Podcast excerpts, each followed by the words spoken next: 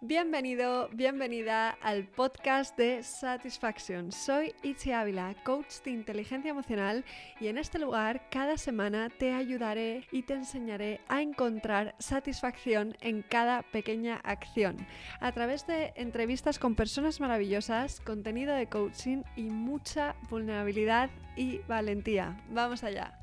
Hola a todas y a todos. Vuelve el podcast. Notaréis una voz diferente soy María Urquijo, escritora, y hoy estoy aquí para entrevistar a nuestra querida Ichi Ávila. Lo habéis pedido mucho. Y nuestras relaciones, que somos amigas desde el 28 de agosto del 92, que me llevaron al hospital a verla. Fíjate. ¿Cuándo nací? Cuando naciste. El día que naciste. Ese día te conocí. Qué bonito, ¿eh? Qué bonito, qué bonito. Sí, sí, sí. ¿Estás nerviosa? Toda ¿Estás una vida. contenta? Estoy nerviosa. Esto es muy raro. El Ser la cambiado- entrevistada. Sí, sí, sí. Estar invitada en mi propio podcast. Sí. Es fuerte. Sí, sí. Y bueno, vamos a ver. ¿Cómo empezamos? Voy a empezar con las preguntas que haces tú. Que es, ¿dónde estabas? Ichi Ávila, ¿dónde estaba? Hace 10 años. ¿Dónde estaba yo hace 10 años, hace una década, 2011?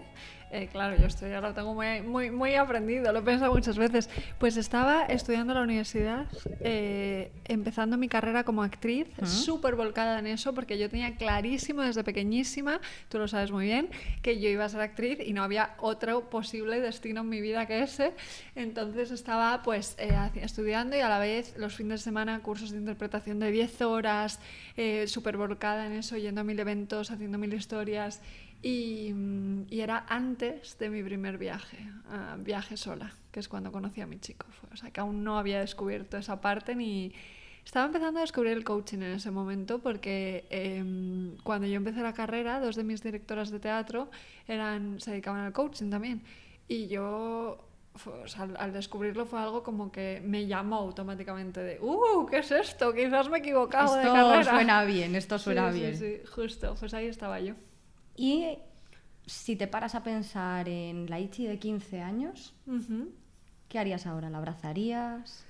¿Hablarías con ella? La abrazaría, estoy justo en eso ahora mismo, porque pienso mucho, es, es una época, eh, yo a los 16 años empecé a tener eh, ansiedad, fue cuando empecé a ir a terapia por primera vez, entonces los 15 años eh, yo lo estaba pasando muy mal y, y he juzgado muchísimo a esa niña, pero muchísimo a lo largo de los años y ahora por primera vez desde la cuarentena más o menos estoy empezando a abrazarla, entonces me encantaría poder volver atrás y decirle a esa niña, oye, mira todo lo que va a pasar, eh, estás a salvo, no pasa nada. Y, Va a ir bien. Y, y le agradezco mucho a esa niña, la agradezco mucho porque mm, gracias a esa niña eh, yo tengo la ilusión que tengo, yo hago todo lo que hago, eh, mi creatividad eh, viene de esa niña. Y mi ilusión, o sea, esa, esa cosa que tienes cuando eres adolescente, ¿no? Que cuando no, has, no te has soltado en el mundo real, de todo es posible. Eh, esa- Sí. Eso es esa niña para mí. O sea que... Y cuando digo la palabra Galicia, ¿qué sientes? Uf, morriña. Galicia es, eh, Galicia es como la canción, el sitio de mi recreo. O sea, Galicia es em, casa, es mar, es paraíso. Galicia calidades, mi abuela. eh, es un sitio muy especial y creo que siempre lo va a ser. Para mí es, ah, hay un, un término que me encanta, en inglés se dice holiday spirit, que es como el espíritu vacacional, ¿no? Entonces yo pienso en Galicia y, y conecto con eso, con esa sensación de vacación, de libertad, de... Me encanta. Soy gallega yo. Tú eres gallega, Ujú. naciste en Mis, Pontevedra. mis famosos cumpleaños en Galicia. Eso era maravilloso. Todos deseábamos en San Que Genjo que llegase- el 28 de agosto. Eso ¿Cómo era eran una esas fantasía. fiestas? Payasos, un jardín precioso. Nunca me olvidaré de esa casa de Padiña. O sea, Total, es, total. es lo más bonito. Y los shows que montábamos, o sea, es Chenoa. que... Bueno, bueno, bueno, bueno. O sea, ahí se veía ya mi tu vena faceta emprendedora. artística y emprendedora. emprendedora, o sea. porque creabas festivales. O sea, creaba festi- Mi cumpleaños era Sí, sí. el evento del verano. Eh, y, me pasaba organizándolo meses. Y de todas las edades, desde padres, eh, los más pequeños, los de en medio. Total. Todo el mundo venía a esa fiesta. Total, total. Yo ya tenía, o sea, todo mi entretenimiento, o sea, todo el verano me lo pasaba organizando el evento del año que era mi cumpleaños. O sea, que de siempre yo creo que cuando las personas son emprendedoras es por algo, es, que lo llevas en la sangre. Si no, no lo aguantas. No, no. desde luego, desde luego. Yo ahora estoy en proceso de ser me defino como aprendedora, en proceso de emprendedora. Me encanta, aprendedora. Porque si no... Aprender de la vida. Aprender de la vida. Mm. Eh, ¿De qué te sientes más orgullosa en tu faceta profesional?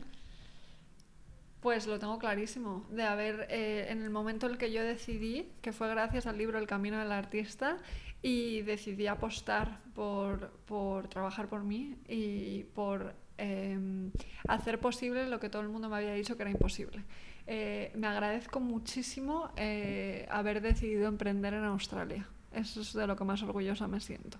Y en la personal está unida con lo profesional. Totalmente, porque para mí está súper ligado, o sea, no, no mm, van de la mano, no hay mucha diferencia entre mi vida profesional y mi vida personal, es como que está tan junto que a veces me cuesta diferenciar lo que es una cosa de lo que es otra, ¿no? Pero eh, de lo que me siento más orgullosa en mi ámbito más personal es de las personas que me rodean. Me siento súper orgullosa y súper agradecida de tener a personas tan bonitas alrededor, mis amigas, mis amigos, mi, chico, mi abuela, mi familia. O sea, tengo personas maravillosas y me siento de verdad rica en eso, ¿no? Millonaria en, amigos. Qué importante. En amigos, familia, personas bonitas, llámalo X.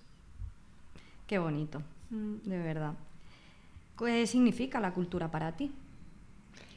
Para mí la cultura es lo que hace que los humanos seamos humanos. Eh, es lo que nos forma y lo que nos transforma. Y, creo que no hay nada que tenga más fuerza que la cultura para crear cambio social, porque al final la cultura es creatividad, la cultura es arte y hay muchas personas que piensan, ¿no? Yo no soy creativa, yo no soy creativo. Todos los seres humanos somos creativos y esa capacidad, ¿no? De crear, de, poner ideas, también ese, en qué parte somos creativos que siempre tendemos a, soy malo en una cosa, pero soy buenísimo en otra, voy a potenciar en lo que soy malo, ¿no? Potencia lo que eres. Las fortalezas. Sí, sí, Y, la capacidad ¿no? de materializar ideas. Eh, eso es maravilloso. Yo creo que la cultura tiene, es, lo que nos salva, es lo que nos, lo que decía, lo que nos forma y lo que nos transforma. O sea, no creo que haya nada que tenga más fuerza em, que la cultura para crear ese cambio social que es tan necesario y para hacernos evolucionar. Mm. Entonces creo que es súper necesaria. Tú ya nos has dicho bueno, que tu profesión y tu vida personal van muy unidas. ¿Qué significa tu profesión para ti? En grandes rasgos. Mi profesión es mi pasión. Eh, y eso me siento súper afortunada también porque por eso está tan ligado, porque para mí mi profesión es algo en lo que creo tanto, es algo en lo que más creo. Yo me puedo pasar horas, horas hablando eh, sobre la inteligencia emocional, el desarrollo personal, eh, todo lo que podría cambiar el mundo, ¿no? si, si realmente eh, potenciásemos la educación emocional y me apasiona, entonces puedo pasarme horas hablándolo, estudiándolo. O sea, para mí es una sensación que llevo teniendo muchos años, quizás este año el que menos, pero yo siento que desde que emprendí nunca más he vuelto a trabajar. Y esto suena tópico, porque es como, ah, sí, lo típico que se dice, ¿no? Que cuando te dediques a algo hmm. que te gusta en tu vida ya no vas a volver a trabajar nunca más. Pero es que realmente la sensación es esa. Yo trabajo muchísimo, trabajo muchas horas, tú lo sabes. Pero la sensación que tengo es que soy libre, porque como estoy haciendo algo que a mí me encanta y que lo disfruto y que además yo soy la que decido mis horarios, mis términos, pues es esa sensación de, de conexión ¿Cómo crees que deberíamos implantar la inteligencia emocional en la educación?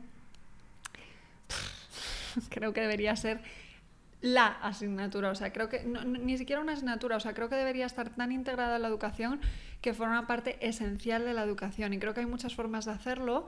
Eh, se podrían crear asignaturas eh, muy chulas, eh, creo que el teatro foro sería una de ellas, aprender a través del teatro y luego que mm, mínimo un 50% de lo que es la experiencia escolar debería estar relacionada con las emociones, porque al final da igual a lo que tú te dediques, esto es algo que yo siempre digo, ¿no? Te puedes dedicar a ser eh, mecánico, profesor, eh, profesora, lo que sea. O sea, la profesión que elijas, ¿vale? Da igual en todas ellas te van a acompañar tus emociones y en la vida en general. Entonces, no saber cómo gestionar las emociones es lo que más nos limita y lo que más conflictos innecesarios crea. Porque los conflictos son necesarios, algunos, pero es que muchas veces el no saber gestionar nuestras emociones hace que nos enredemos muchísimo más y que suframos innecesariamente mucho más de lo que es necesario. Realmente muchas veces me paro a pensarlo y, y no nos enseñan los afectos, sobre todo los afectos. Nos mm. enseñan mucha competitividad, nos enseñan y de aquí viene la pregunta que te voy a hacer. ¿Crees que sabemos amar? Yo creo que eh, los seres humanos somos amor, o sea que esa capacidad de saber amar la tenemos, es parte de nuestra naturaleza, pero igual que em, estamos creados para amar, ¿no? Y hay hormonas que se, segregan como la oxitocina, que se le llama la hormona del amor por algo, por una razón, tenemos esa capacidad de amar, también estamos programados para sobrevivir. Entonces, eh, muchas veces el miedo y el no tener nuestras necesidades básicas cubiertas nos lleva a no saber amar. Entonces, a mí hay una pregunta que me encanta y que me hago muchas veces esta pregunta, me la hago a mí misma muy a menudo, que es, ¿desde dónde estás actuando ahora? ¿Desde el miedo o desde el amor? Eso me lo enseñaste tú.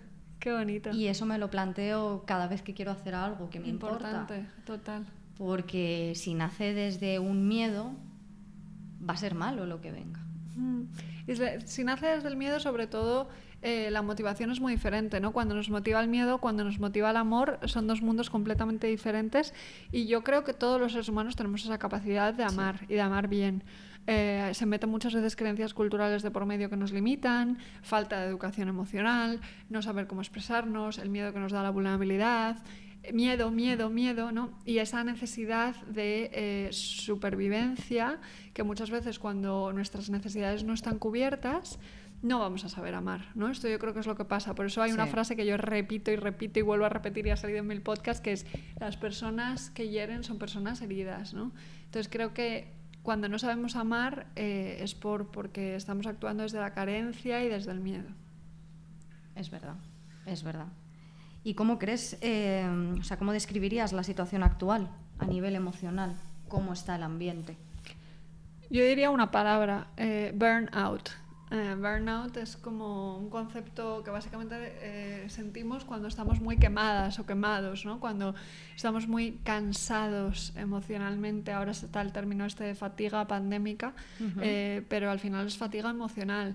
Han pasado muchas cosas el último año y medio y, y emocionalmente necesitamos procesar. Entonces, eh, estamos muy cansados de tanta incertidumbre, de tanto estímulo, eh, de que para muchas personas, no para todas, pero es verdad que hay muchas personas que están en situaciones muy difíciles ahora mismo eh, a nivel económico. O sea, yo ahora mismo veo que hay como cuatro crisis. la crisis del COVID es una, por supuesto, es como la más evidente, pero luego también está la crisis económica que viene como consecuencia y que a muchas personas le están afectando y eso emocionalmente es muy difícil de llevar. Sí la crisis del cambio climático, que a veces se nos olvida y creo que también es muy importante, y eh, la crisis de la salud mental.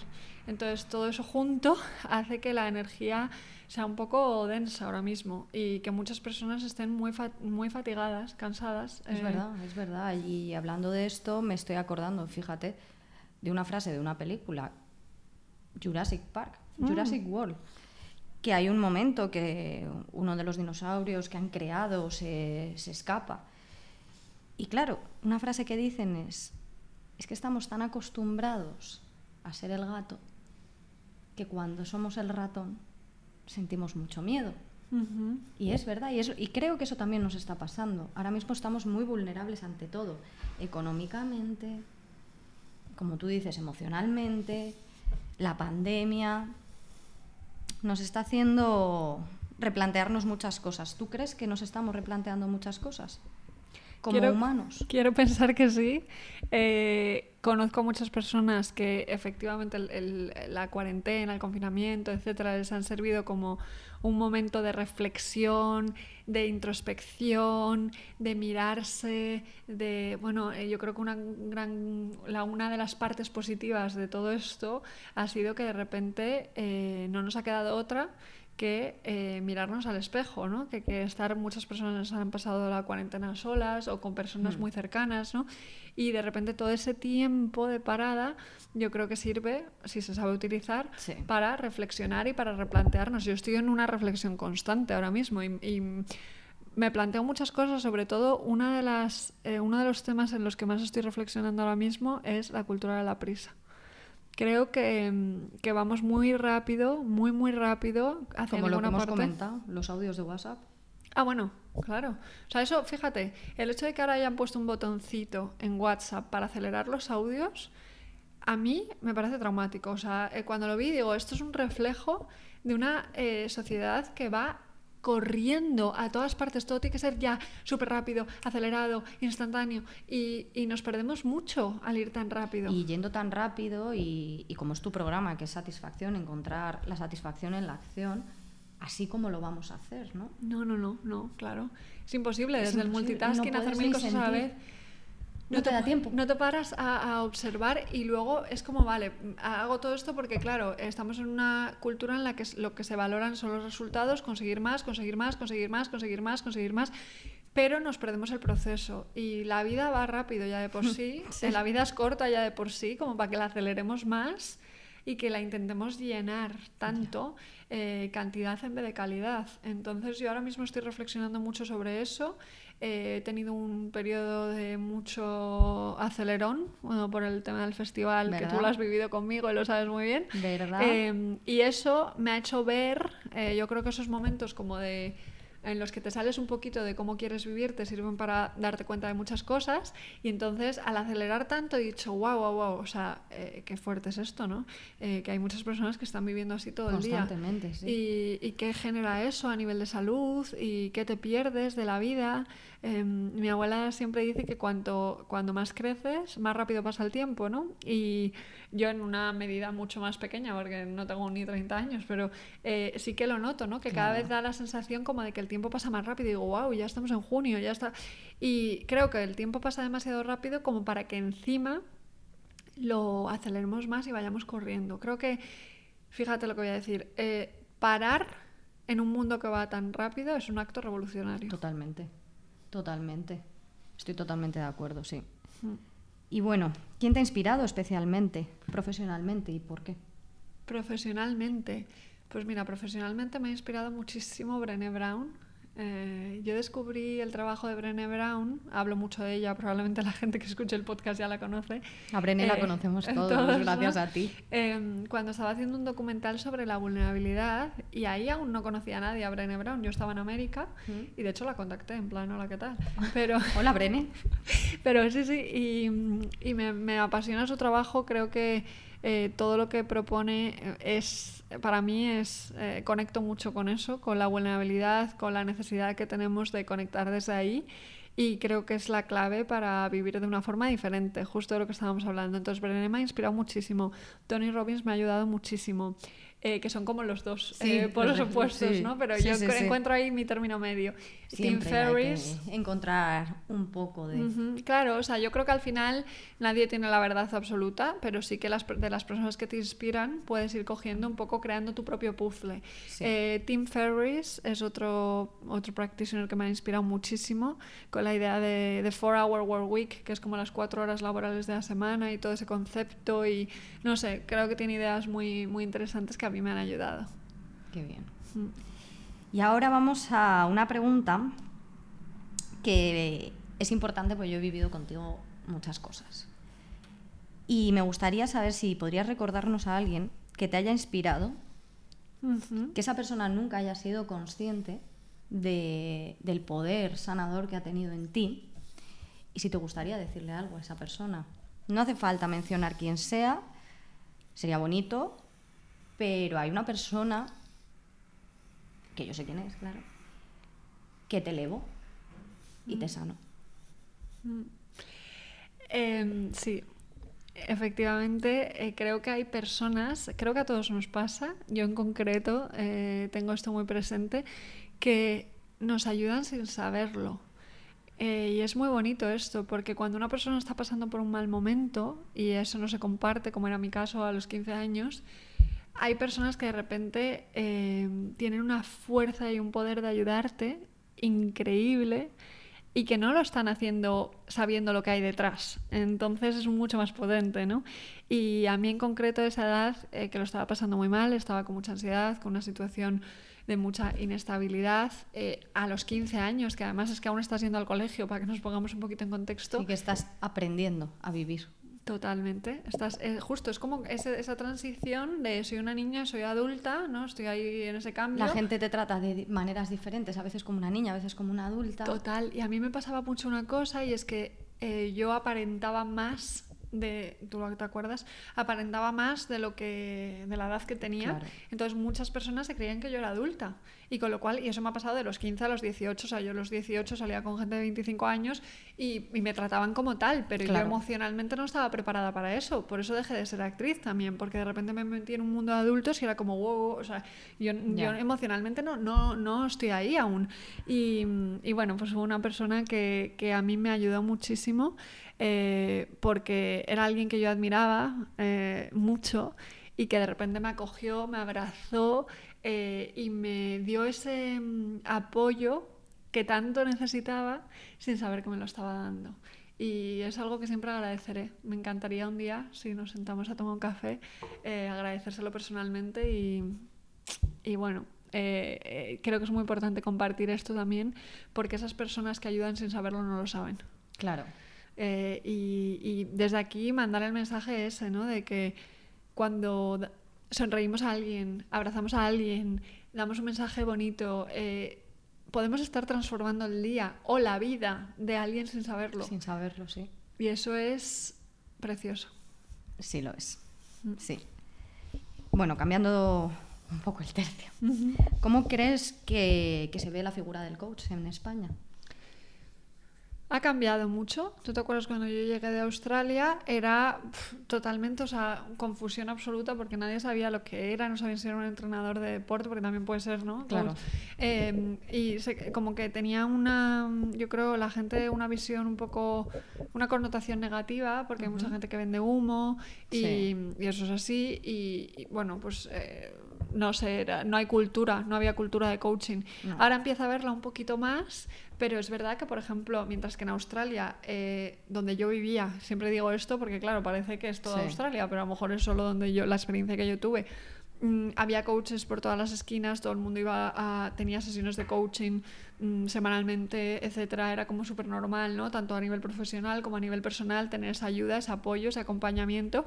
Y aquí yo me llevo cuatro años dedicando al coaching en España y aún hay personas que no saben que hago sesiones o que no saben realmente lo que es o que me preguntan en plan, pero, pero ¿a qué te dedicas exactamente? ¿Haces charlas o tal? Entonces no se entiende muy bien eh, lo que es el coaching y, y, lo potente que puede ser cuando se hace bien. Claro, claro. Y yo lo he vivido. Yo he hecho satisfacción. Total, es verdad. Yo lo hice. Sí, sí, habéis pasado por Satisfaction muchas personas que adoro y, muchas personas, o sea, es que yo adoro a todas las personas que han pasado por Satisfaction, ya son más de 100 y es un viaje tan bonito. Y... Justo es lo que te iba a decir, es un viaje. Es un mm. viaje que en los viajes te encuentras de todo. Total. De todo. Y cuando viajas por ti mismo, eso ya es una locura. Total. Porque descubrirte a veces es muy difícil. Y a veces necesitamos ayuda y como decías en el Festival de la Ansiedad, y no pasa nada. No pasa nada, totalmente. Y no pasa nada. Sí, o sea, y que además esto, o sea, y otra cosa del coaching es, hay herramientas muy potentes que eh, existen, que no nos las han enseñado y que de repente cuando las descubres y cuando empiezas a conectar con cosas eh, y a conocerte y a, a, través de preguntas, a indagar un poquito en ti, es alucinante el, cómo se transforma todo, ¿no? Entonces, yo creo que a veces es, es una disciplina muy, muy, mm. muy potente porque es muy práctica. Te lleva muy a la acción y a conectar con, ok, mm, ¿qué quiero? Vamos. Vamos, hacemos. Vamos, hacemos. y, no del hacer por hacer, ¿eh? ni el correr, ni el ir al resultado, ni no. Yo lo trabajo de forma muy diferente. El hacer con conciencia, claro. Sí, sí, sí, total. Pues sí. ¿Cómo podemos aprender a tener una relación sana en general? No, eh, no solo afectivo-sexual, bueno, con familiares. ¿Cómo podemos aprender un poco? Unas herramientas. Para mí, una de las claves principales es la comunicación. Si quieres aprender a tener relaciones sanas, eh, necesitas aprender a comunicar ah, y a comunicar de forma sana, no violenta, a expresar lo que sientes. Hmm. a reducir la defensividad y la resistencia, porque muchos de, muchos de los conflictos se generan por que mm, hay ataques muy sutiles en nuestra comunicación que hacen que eh, se genere defensividad, ¿no? Yo siento que tú me estás atacando, percibo que tú me estás atacando, te respondo con defensividad y al tú recibir esa defensividad ya un se genera bucle, una sí. resistencia y eso aumenta, aumenta, aumenta, aumenta, aumenta y cuando quieres darte cuenta estás en una discusión que a veces es por, eh, yo que sé, una botella de agua, Sí. eh, una Sí, tontería, sí. ¿no? Eh, entonces, obviamente hay conflictos que sí, que son que, que tienen un sentido y que son necesarios y que nos hacen crecer. También el cómo se gestionan esos conflictos, pero hay muchos conflictos que son innecesarios. Y la comunicación para mí, comunicación, como digo yo, clara, cristalina y consciente. Eh, eso es lo que marca la diferencia en las relaciones de cualquier tipo. Es verdad. Mm. Y esto es una pregunta que, que yo me hago muchísimo porque hay una frase que se dice constantemente que es la gente no cambia. ¿Tú piensas que la gente puede cambiar? Claro, eh, y lo he visto mil veces. Pero creo que, la- que aquí hay un matiz importante que Ujú. es las personas cambian cuando quieren cambiar y cuando están preparadas para cambiar. No cambian cuando tú quieres que cambien. Esa es, esa es la diferencia. Lo que no suele funcionar es que de repente yo quiero cambiar a mi pareja porque no me gusta no sé qué. O yo quiero cambiar a mi madre porque pienso que debería ser de otra manera. O yo Sí. quiero cambiar a no sé quién. Entonces eso no funciona porque la persona a lo mejor no está deseando ese cambio o no está preparada para ese cambio y tú lo estás imponiendo. Entonces eso no suele funcionar eh, y menos cuando se exige. Eh, en cambio, mm, eh, por ejemplo, a la hora de proponer a una persona que cambie, si tú realmente quieres hacer esa propuesta, porque es una propuesta, es una petición, no lo puedes exigir porque no lo vas a conseguir. Te vas a frustrar y la otra persona, si no está en eso, no va a cambiar, Claro. eh, por mucho que tú te empeñes. Claro, claro. Pero si quieres realmente proponerle a una persona a modo de feedback un cambio que crees que puede ayudar, ¿no? si alguien está, por ejemplo, metido en una adicción, demás, es buscar la manera de proponerle a esa persona una alternativa que sea más atractiva para cubrir sus necesidades a menor coste. Es decir, si tú, imagínate un ejemplo muy tonto, te vas a Roma, ¿vale? Y vas a ir por un camino súper largo, ¿no? Hay mil caminos para llegar a Roma, se suele decir. Vas a ir por un camino como súper largo, cansadísimo, vas a llegar agotada, no sé qué, no sé cuántos. Si yo te digo, no, no, no, eh, que lo estás haciendo mal, tienes que cambiar, tienes que ir por ahí, tú vas a decir, ¿pero tú qué dices? Pero si yo te digo, oye, mira, que hay un camino que es que es mucho más corto, es un atajo, que te lo puedo contar yo, que vas a cansarte mucho menos porque te van a llevar, que además vas a conocer a gente increíble, que a lo mejor no y que vas a llegar tres días antes. Tú probablemente me digas, Claro. "Mm, cuéntamelo, voy corriendo. ¿No? Entonces es también el cómo proponer esos cambios desde el amor y no desde la exigencia. Para que la persona, Importante, si, sí. si es lo suyo Sí. y si realmente es bueno y, y es algo que le puede beneficiar, lo hará. Y si no, pues no, porque es que a lo mejor no es su, no es su No aprendizaje. sí. No, o no es su momento. No es un momento, claro, justo, no, no se puede imponer. ¿Y has dudado alguna vez de tu profesión? Mm, he dudado de mi profesión. Más ¿Has que dudar, dicho tiro la toalla o, o siempre ha sido impulso? ha habido momentos difíciles, claro que sí, por- pero sobre todo más que por, por el tema del emprendimiento, Hmm. el volver a Madrid después de años fuera fue difícil, pero no he dudado de mi profesión.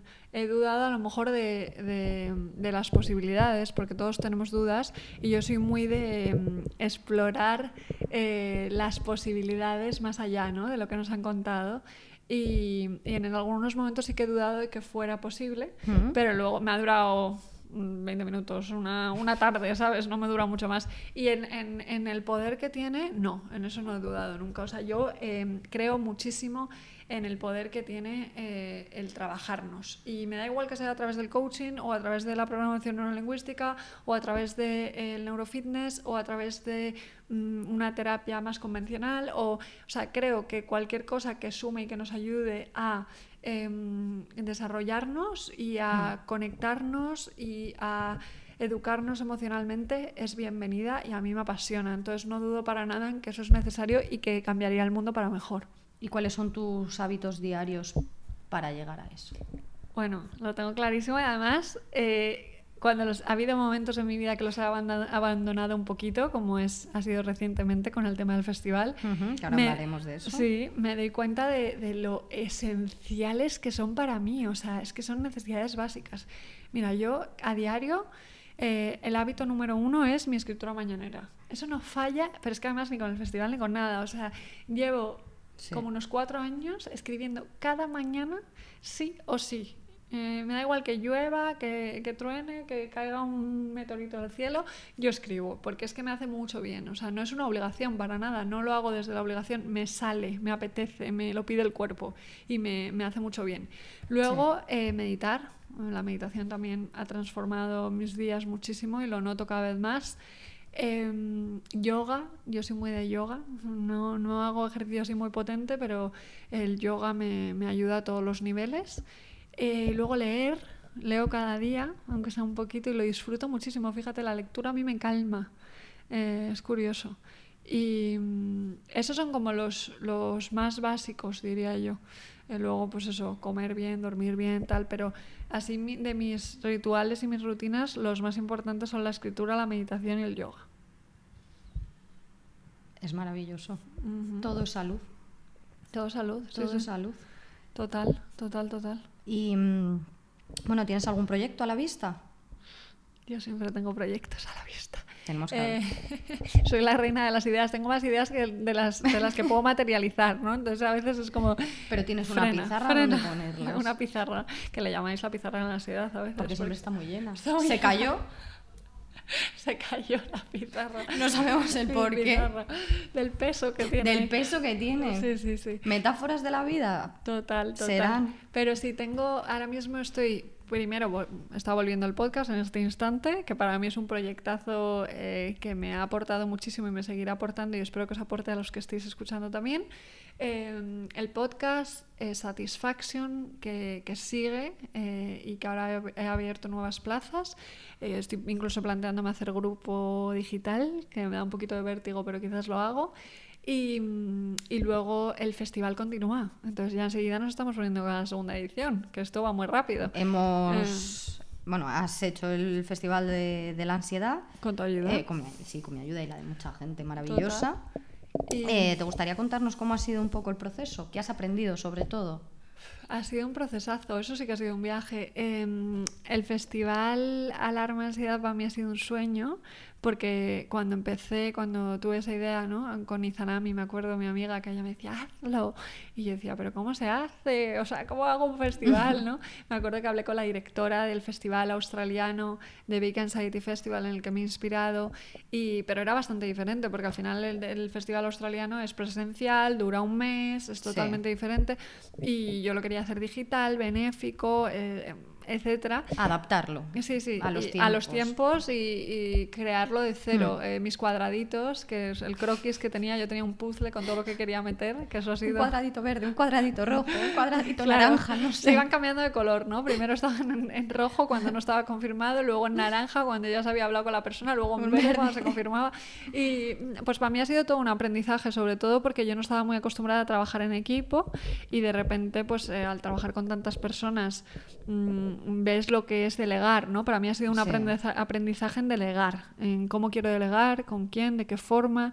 Y, y luego también ha sido eh, un aprendizaje en gestión del tiempo, súper importante. Sí. Ese es mi gran aprendizaje de, de este año, que yo no quiero vivir corriendo, que para mí ese es un valor fundamental y es parte de mi libertad.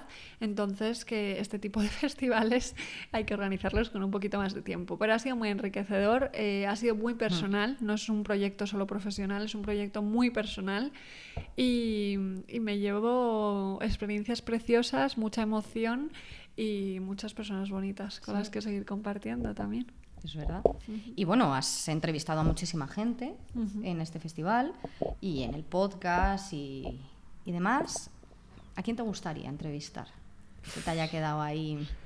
Me apetece entrevistar a muchísima gente, o sea, es, es otra de las otro de los temas con los que mm, no, me, no me canso. O sea, tengo una lista infinita. Por supuesto, me encantaría entrevistar a las personas que he mencionado antes, americanas. Sí. O sea, yo eh, a- sería un sueño entrevistar a Brené Brown, por supuesto. Eh, habla inglés, ahí lo dejo. Pero, Brené. Brené, si nos escuchas. Hola. Creo que habla español ella. Eh, bueno, eso. Y luego a nivel en, en España aún hay muchísimas personas, muchísimos actores. Me apetece eh, mucho entrevistar a artistas, porque creo que los artistas tienen muchísimo que aportar, tienen un mundo interno que a mí me fascina y, y disfruto mucho ese tipo de entrevistas, ese formato que es bastante diferente Sí. que de repente alguien que se dedique a pues el coaching o Ujú. psicología o demás. Me, me apetece entrevistar a más artistas. Mm, No te sé decir ahora mismo un nombre en concreto, pues eso, eh, vamos a pensar grande, Brené Brown, Tim Ferriss y Tony Robbins, toma ya. ah, sí, tranquilamente. Potencia. Sí que sí. Bien. Eh, pero bueno, eh, seguiremos avanzando y creo que el podcast, esta nueva temporada, por llamarlo de alguna forma, va, va- va a venir fuerte. Así que... Va a venir fuerte, sí, sí, sí. ¿Y cuál es el libro que más recomiendas? El libro, como- uf, qué difícil esta pregunta. Esta la hago yo y, y siempre que la hago eh, siento como, joder, eh, qué difícil lo que les estoy preguntando. Y tenemos un libro en común. eh, sí, sí. em, Que recomendamos mucho las dos, que parecemos, no sé, que, que nos dan comisión. que total, total, total, total. Sabes cuál es perfectamente. Sí, sí, sí. Entonces yo, a ver, voy a decir El camino del artista. ¿vale? E importantísimo. Y luego em, voy a decir, es que los libros de Brené Brown son muy esenciales. Eh, el hombre en busca del sentido, que ha salido mucho. Claro, exacto. El libro en común. El hombre en busca del sentido es un clásico. Ese libro hay que leerlo. Hay que leerlo. Es, es- es esencial. Y después de leer ese libro, os recomiendo que os leáis Si esto es un hombre, Ujú. que también hace un análisis muy interesante sobre el tema del hombre en busca de sentido. Es una maravilla. Qué guay. Pues sí, el, el libros, yo soy un amante de la lectura, eh, espero algún día escribir un libro, eso es un sueño también. Eh, tú estás escribiendo el tuyo, o sea que esto es un procesito. Y, y recomiendo mucho El Camino al Artista, por lo que ha supuesto para mí, eh, The Four Hour Work Week, que es eh, los- las cuatro horas laborales de la semana o algo así, que se ha quedado un poco Sí. antiguo, entonces tampoco lo recomiendo tanto ya, porque es un libro a lo mejor de no sé de qué año, pero... eh, 2000 o algo así, ya han pasado muchos años, con lo cual esto no se actualiza. Bueno, pero hay muchas Sí. veces que te lees un libro de. Te, me- te lees Pero, El ah, Príncipe de Maquiavelo y dices, pero Claro, bueno, si estamos en pero hay libros ahora". como, como El hombre en busca de sentido que no caducan Nunca. por la temática, pero hay otros libros que tienen más que ver con tecnología y cosas de este tipo que como que sí que se quedan un poquito antiguos porque te Sí. están recomendando cosas que es como esto ya está pasado de moda, Claro, ¿no? claro. Pero bueno, que sí, que esos son los libros así que más recomiendo. Brené Brown a muerte. ¿Y qué es para ti la satisfacción? ¿Qué es para mí la satisfacción? Pues eh, la satisfacción tiene que ver mucho con eh, lo que mencionaba antes, el espíritu vacacional, de Holiday Spirit. Y no significa estar de vacaciones constantemente, es esa sensación de libertad, de poderte permitir apreciar el momento. Por eso yo siempre digo que la satisfacción es dejar de vivir esperando a que llegue el fin de semana. Porque si estás viviendo eh, de lunes a viernes amargada, mm, odiando tu vida y esperando que llegue el fin de para des- desfogarte, ahí hay algo que mirar, ¿no? Entonces, para mí la satisfacción es lo que estoy viviendo ahora mismo, que es poder apreciar, poder pararme a valorar, a disfrutar el proceso, el progreso, y creo que es ahí, en esas pequeñas acciones, en esos pequeños pasos, donde realmente está la satisfacción duradera, porque la satisfacción de un resultado eh, es muy efímera. Es verdad. Mm, no hay nadie que, que haya tenido un gran logro, me da igual que sea casarte, eh, el- una promoción, los- las típicas cosas que se dicen, Sí. que te toque la lotería mismamente, ¿no? Los, los típicos. Mm, A una persona que le dan una promoción o que le toca la lotería, Sí. no va a estar celebrándolo toda la vida, eso dura un ratito. En cambio, si creas una vida en la que eh, estás satisfecha, eso es mucho más duradero. Porque no es como un constante, vamos a pasar por todas las emociones, vamos a sentir tristeza, enfado, ansiedad, etcétera. Pero, ¿cuál es la, la emoción o el estado como más de base, ¿no? Que predomina tus días. ¿Cómo definirías tu vida? Y entonces ahí es donde creo que se puede crear una vida de satisfacción. Y ¿eh? ahí es donde tenemos que crear todos esa revolución, porque muchas veces eh, hay ciertas limitaciones sociales que nos impiden. No tengo dinero, tengo que trabajar aquí. Claro. ¿Cómo potenciamos eso, sabes? Esa... Y al final eso es una raíz. Y hay que tocar esa raíz. Claro. Yo creo que eso eh, es algo que decía mucho en el festival. Eh, hay una diferencia entre lo que podemos hacer a nivel individual y lo que podemos hacer a nivel colectivo. O sea, son como do- Hmm. dos mundos, ¿no? Sí. Entonces, a nivel individual, ¿qué puedes hacer tú para sentirte mejor? Pues todos los hábitos que hemos mencionado, eh, cambios en tu vida, al final son decisiones que vamos tomando y que poco a poco puedes crearte una vida en la que haya más libertad. Para algunas personas, según el contexto, según sus circunstancias, etcétera, será más fácil o más difícil, pero poquito a poco, con un plan de acción y con, con herramientas, se puede conseguir. O sea, yo en mi, en mi ejemplo, en mi experiencia, lo he conseguido y creo que hay muchas personas que también lo consiguen, ¿no? Eso es más a nivel individual. Y luego está el cambio más colectivo, que ahí es que podríamos hacer, ¿no? Para transformar poco a poco eh, cómo está funcionando la sociedad en la que vivimos, en la que la cultura de la prisa está súper presente, todo el mundo va corriendo como pollo sin cabeza y hay una serie de exigencias que hacen que eh, la producción se priorice por encima de la calidad de vida Es y de sí. el ser, ¿no? Eh, el hacer está por encima del ser. Entonces Qué creo... miedo. Qué miedo. Entonces creo que, que ahí está el cambio y que eso pues es un cambio más colectivo, que se pueden hacer cositas y que se podrá ir poco a poco, espero y yo confío en que podamos ir transformando la forma en la que tenemos que en la que estamos viviendo como sociedad, pero eh, creo que eso no depende totalmente de nosotros, creo que es un conjunto, ¿no? De todos los granitos de arena cuentan y con cada granito de arena estamos sumando a un cambio mejor, ¿no? Es verdad, es verdad. Y bueno, hay una pieza indispensable en tu crecimiento personal y laboral, que es Barney. ¿Cómo describirías en cuatro palabras tu vida junto a él? Ya no a él, tu vida junto a él. Mi vida junto a él. Eh, Barney, para que no lo sepas, mi chico, llevamos juntos casi nueve años, que se dice pronto, y las cuatro palabras que elegiría serían equipo, esa es la palabra que primero me viene, eh, hogar o casa, magia, porque mi relación con Barney ha sido muy mágica, y eh, viaje. Es un viaje vivir con él. Mm. Y viajamos mucho además. Somos muy viajeros. Los que conozcáis a Barney sabéis que cualquier día con él es un viaje. Sí, es muy especial. Es una Barney. persona muy especial. Mm. Y hay otra persona que quiero que nos digas quién es Luisa Riestra.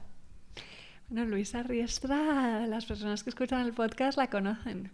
Eh, Luisa Riestra es mi abuela y es la persona que más me ha inspirado en el mundo. Es, fíjate, hablábamos antes de quién me ha inspirado, pues Luisa Riestra me ha inspirado.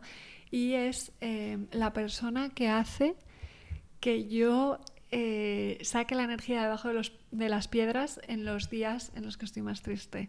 Es la persona que a mí me, me emociona, me da fuerza, es vitamina, es, es eh, intento, un gran objetivo de mi vida es, es parecerme un poquito a ella, porque es que es, mi abuela es muy Bueno, especial. todos nos queremos parecer un poquito a ella. Es que es, es una persona de otro planeta. Y entonces eh, yo lo noto mucho, fíjate, cuando tengo un mal día, cuando tengo eh, un día difícil en el que las cosas parecen muy negras, pienso en mi abuela y se me pasa. O sea, es que es fuerte, pero pienso en ella y digo, wow, o sea, fíjate, si ella ha podido con todo lo que ha podido, si es como es, me da muchísima fuerza simplemente pensar en ella o hacer algo por ella.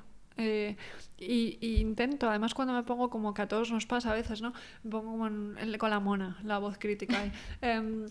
Y me pongo una mala energía y digo, uy, uy, uy, no, no, no. Inspiración, abuela. y eso es. Y, y me cambia el chip. Pues sí. Bueno, hay otra pregunta, pero esta no, no puedes responder tú. Tengo que responder yo. Ah, Que es quién es Itzi Ávila. ay, bueno. ¿Quién es Itzi Ávila? Itzi Cuéntame. Ávila, yo voy a hablar de lo que considero pues, mi vida contigo, ¿no? Pues Itzi Ávila es una luz que invade espacios devastados. Siempre digo de ella que es bambú y ala de mariposa. Fuerza, constancia, perseverancia, paciencia, a veces impaciente, y a la vez tierna, agradecida, libre, soñadora, transformadora. Es mi amiga y decirle hermana se quedaría muy corto, porque la amistad se escribe en mayúsculas y se vive como si fuese el mar. A veces arriba, otras abajo, pero profunda, en constante movimiento y con un ecosistema que alimentar. Muchas gracias por dejarme entrevistarte y por este puto océano. Mm, qué bonito. Oh, bueno, bueno, no tengo palabras, de verdad. Qué. Tenéis que, mm, que escucharla porque es sabiduría y vais a aprender mucho de ella porque todo lo que hace desde hace muchísimos años nace del amor. Y, y la vida y los que te conocemos estamos muy agradecidos. De verdad. Qué bonito, agradecida yo, de verdad. Eso intento, ¿no? Que las cosas que hago eh, sean desde el amor. Que es un, es un proceso, pero creo que lo voy consiguiendo. ¿Lo consigues? Sí, sí. Eh, otra cosa no, pero desde el amor, o sea, al final eh, es la suerte, ¿no? De poder dedicarte a hacer lo que tú quieres, pues al final haces cosas que realmente te mueven. Y yo creo que eso se transmite. Sí. Qué bonito. Oh, estoy Me ha emocionada. encantado hablar contigo, hacerlo yo Mm. y estoy muy orgullosa de ti, de verdad. Y a seguir, que esto viene muy fuerte. Qué bonito. Eh, la- también las preguntas del final he visto que me las has ido haciendo. O sea, para las personas que sigan el podcast, Sí, han te lo he por aquí. mezclado. Lo has mezclado, lo has mezclado. ¿No falta ninguna de estas preguntas? De las del Vamos final. a ver, Lo digo por si se nos ha dejado algo, porque cuando me pedíais que sea yo la invitada del podcast, queríais mucho las preguntas del final. Eh, por eso lo pregunto. Ahora mismo no estoy tan emocionada que no caigo. El que haces cada día para cuidarte ya lo hemos hablado Sí. en otra pregunta. En otra pregunta, total, que hago cada día Mm. para cuidarme. Somos... Y, y ahí Todo está, todo, todo está, todo, está. está todo, está Todo está. Gracias de corazón, qué Gracias ilusión, a qué ti. bonito. eh, Ha sido precioso esta preciosa esta conversación. Vamos a ello. Y a seguir. A seguir sumando. Viene más, vienen más podcasts. Pronto María será entrevistada. De cuando, entrevistadora a entrevistada. cuando salga su libro, sí, sí. Eh, es muy bonito esto, así que gracias a todas las personas que habéis Muchas estado gracias. hasta aquí, habéis llegado hasta aquí. Y ahora me conocéis un poquito más. La semana que viene volveré a ser yo la que esté al otro lado. Y bueno, ya conocéis a María, mi amiga del alma, de la infancia, de siempre, de toda la vida. Toda la vida. Y, y bueno, gracias de corazón porque este ha sido un ratito muy especial. Así que Muchas gracias. Qué bonito. Y. Hasta aquí ha llegado el primer episodio de la vuelta de Satisfaction Podcast. Qué ganas tenía. Como probablemente ya sabrás, me he tomado un pequeño parón para poderme dedicar a organizar el festival Alarma Ansiedad y por fin volvemos a la carga. Espero que hayas disfrutado esta primera entrevista para conocerme un poquito más de la mano de mi mejor amiga de la infancia y en este momento vuelve el programa Satisfaction también, así que puedes pedir tu consulta o sesión gratuita en itziavila.com y así nos conocemos mucho más si cabe. La semana que viene, más y mejor. ¡Mua!